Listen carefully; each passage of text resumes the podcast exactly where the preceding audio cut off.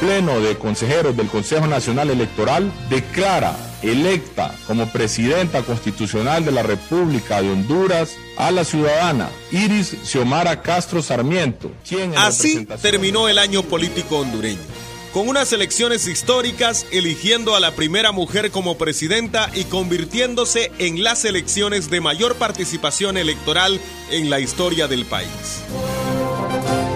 El 14 de marzo, los partidos Libertad y Refundación Libre, Partido Nacional y Partido Liberal participaron en unas elecciones con una alta dosis de desconfianza y en las que los precandidatos de los tres partidos quedaron inconformes con los resultados.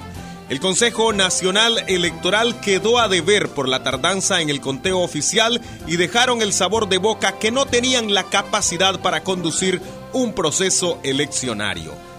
Aquí le quieren hacer la ponga a alguien. En medio de las acusaciones y contraacusaciones, al final salió electa candidata presidencial Xiomara Castro por Libre, Nasser Riaspura por el Partido Nacional y Yanni Rosenthal por el Partido Liberal. El proceso electoral no fue fácil y se polarizó por la situación que ha vivido Honduras en los últimos 12 años. La elección era, por más de lo mismo o apostar a un cambio. Además, la violencia estuvo presente con asesinatos, así como los atentados contra los políticos. Cifras del Observatorio Nacional de la Violencia indican que hubo un poco más de 70 asesinatos políticos, Las proyecciones de triunfo estaban tiradas para el Partido Nacional, porque sin ningún tipo de alianzas el voto duro se impondría y allí el partido oficial tenía el control por todos los programas asistencialistas que maneja. Así lo decía el analista Raúl Pineda Alvarado. Y el gobierno logró su objetivo, dividió la oposición.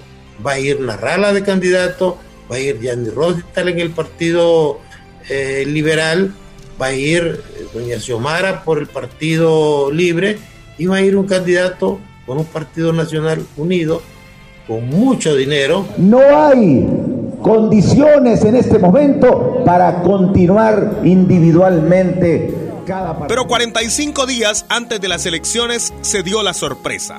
Partido Salvador de Honduras, Libertad y Refundación Libre y el Partido Innovación y Unidad Social Demócrata PINU firmaban una alianza de hecho donde se decidía que la candidata presidencial era Xiomara Castro, quien se planteó como objetivo cambiar las reglas del juego democrático en Honduras. Una democracia que nos garantice que vamos a tener oportunidades para todos y especialmente para todas.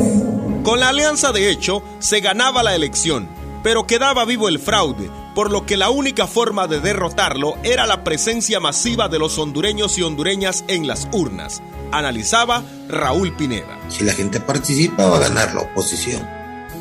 Si la gente es perezosa y mantiene ese 43% de abstencionismo, entonces va a ganar el Partido Nacional. Tan sencillo como eso. Al final ganó la democracia. Hay cambio de gobierno. Llegó la primera mujer a la más alta magistratura del país Quedó bien parado el Consejo Nacional Electoral y se recuperó la participación ciudadana en los procesos electorales. Ahora se viene un gobierno de reconciliación, paz y justicia, anunció la presidenta electa. Fueran los escuadrones de la muerte, fuera la corrupción, fuera el narcotráfico. Para el resumen anual de noticias, Alberto Laínez.